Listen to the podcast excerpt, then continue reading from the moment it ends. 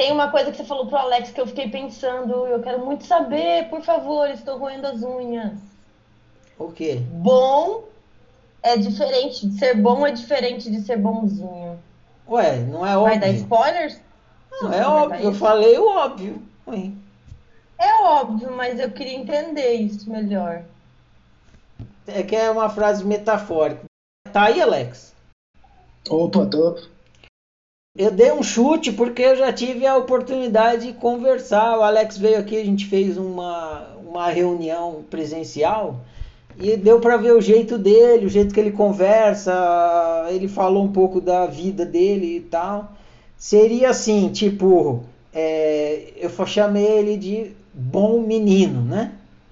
Então é meu chute isso. Eu, através da convivência que eu tive com o Alex, eu vi que ele tinha um perfil assim de bom menino.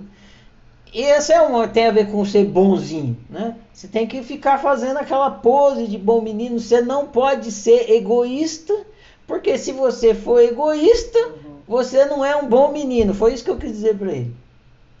Então você tem que ser bonzinho, porque se você for egoísta, você não está sendo bonzinho.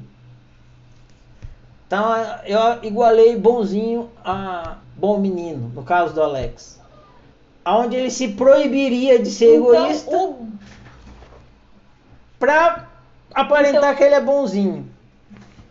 Agora, se ele quiser ser bom e não bonzinho, aí ele só vai ser um egoísta autoísta. Entendeu?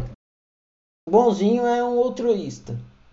Mas se eu fosse bonzinho, se eu fosse bonzinho, eu não ajudava vocês, porque ia deixar, ia ser conivente com, com o delito de vocês, com os erros. Vocês ficam defendendo a doença, eu ia falar, ah, é mesmo, defende essa doença. Tadinho de você, né? Coitadinho. Eu ia estar ajudando o que vocês? Para eu ser bom, eu tenho que falar. Fica redondo, caralho! Porra! Se vira! Né? Aí eu tô sendo bonzinho? Não, mas tô sendo bom? Claro que tô, porque é isso que vai fazer você viver bem.